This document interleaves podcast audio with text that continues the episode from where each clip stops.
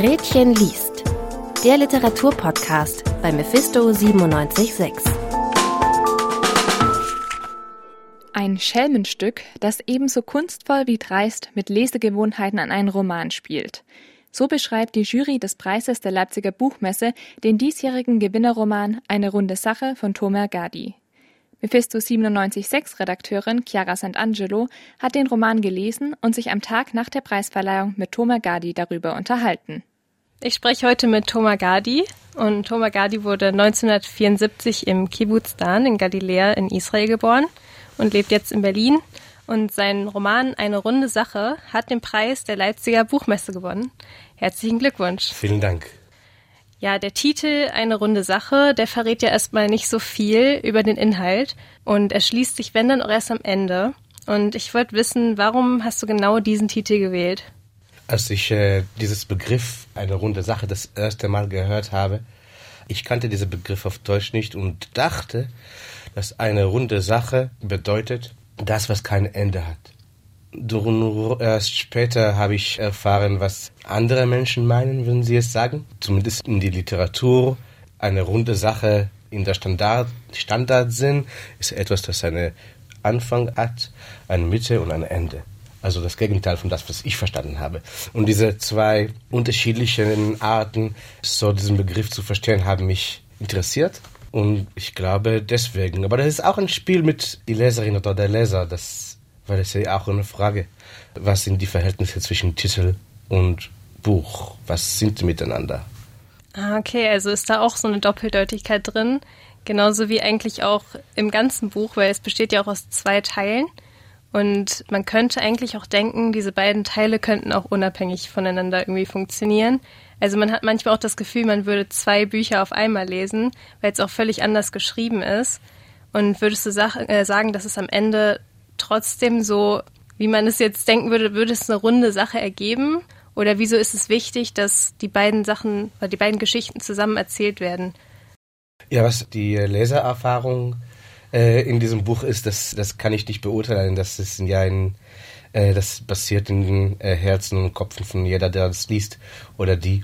Ich habe es äh, so in zwei Teile konzipiert.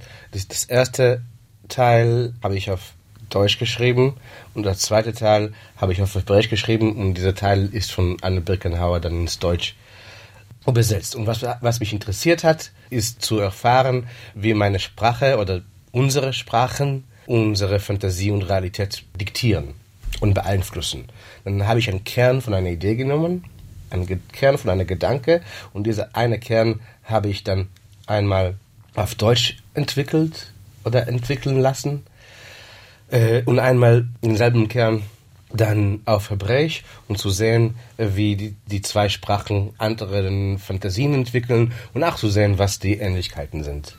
Ach so, also war der Kern doch derselbe. Ja. Okay, also im ersten Teil, der, da geht es erstmal darum, dass der fiktive Tomagadi vor dem Jäger Markus und dessen Schäferhund flüchtet. Und dann schafft er es, diesen Hund auszutricksen und mit Hilfe eines Masturbationsgerätes unschädlich zu machen. Und das läuft alles nach dem Motto, absurd ist besser als tot. Und äh, dann spricht dieser Hund nur noch mit Ü-Lauten, anstatt mit Vokalen. Und dann treten sie später noch auf den Erlkönig, der dann alles reimt. Und so hat jeder irgendwie seine eigene Rolle und der Sprachstil von jedem Charakter ist unterschiedlich. Und der Erzähler nimmt das einfach alles erstmal hin und versucht einfach lebend aus diesem Wald rauszukommen. Und später erfährt er dann, dass er den ewigen Juden in diesem Märchen spielen soll.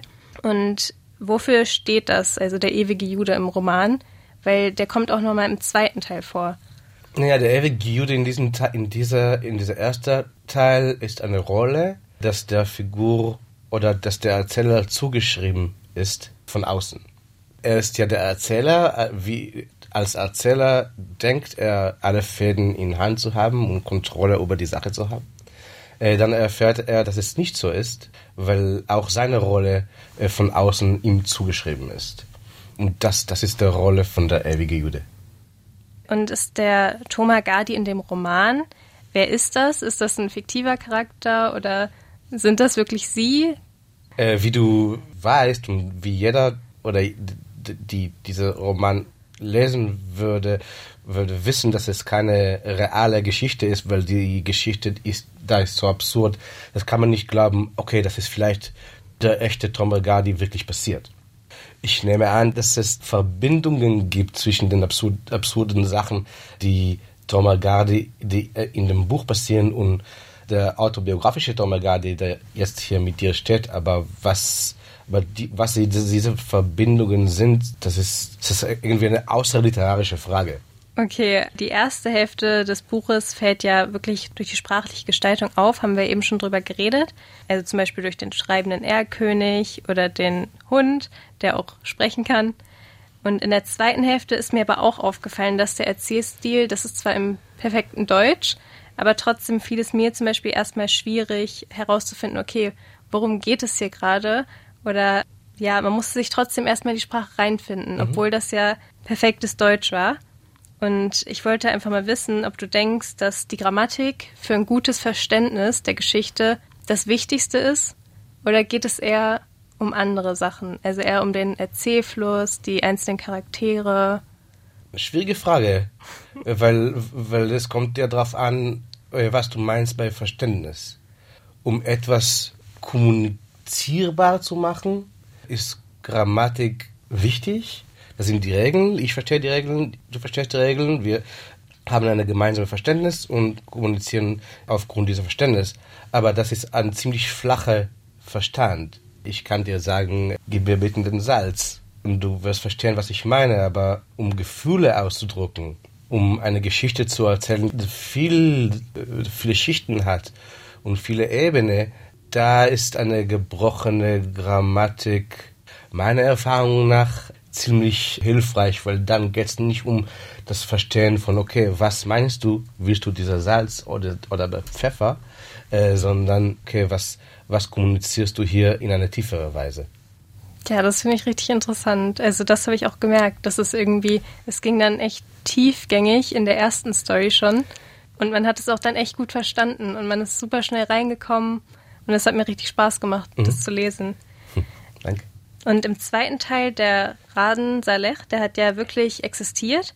Der zweite Teil erzählt seine Geschichte und der ist auf der Insel Java geboren und das war im 19. Jahrhundert eine Kolonie der Niederlande.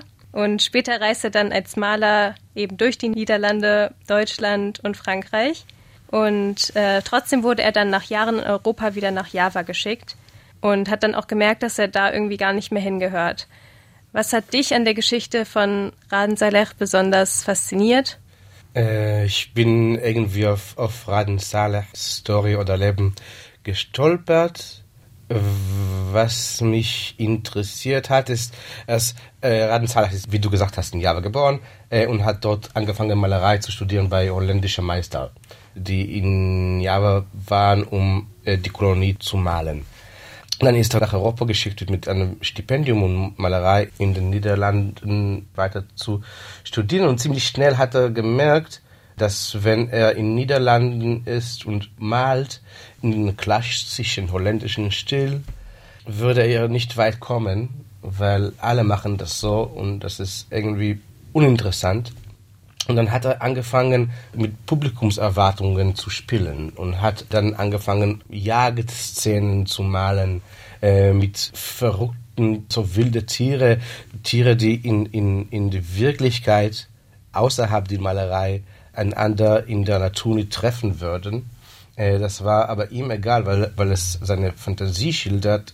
Er dachte aber, äh, dass es eine echte Schilderung seiner Erfahrung und da gibt es so eine Fantasie-Erfahrungsspiel, äh, das auch in dem ersten Teil passiert.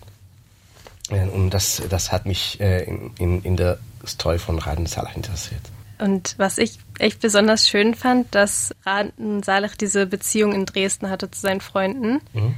Und obwohl er am Anfang ja fast gar kein Deutsch konnte, er konnte ja Niederländisch und Javanesisch. Mhm. Genau, und ähm, er hat sich trotzdem in Dresden am wohlsten gefühlt und hat gesagt, dass die schönste Zeit seines Lebens war. Mhm.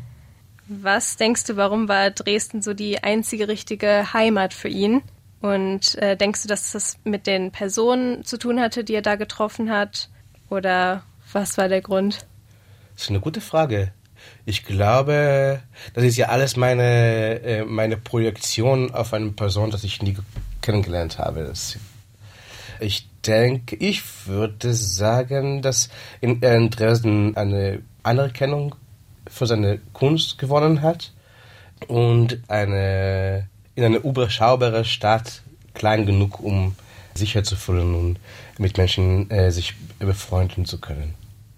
Also du hast ja auch schon an verschiedenen Orten gewohnt. Du hast in Wien gewohnt, Tel Aviv, Berlin.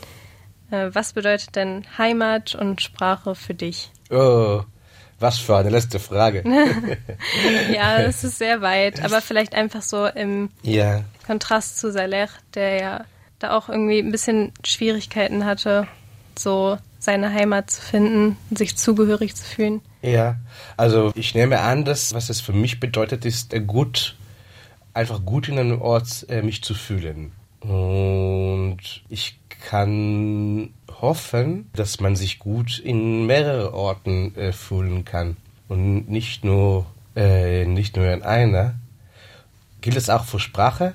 Gut in einer Sprache zu fühlen oder gut in mehrere Sprachen zu fühlen? Ja, vielleicht kann man das so vergleichen.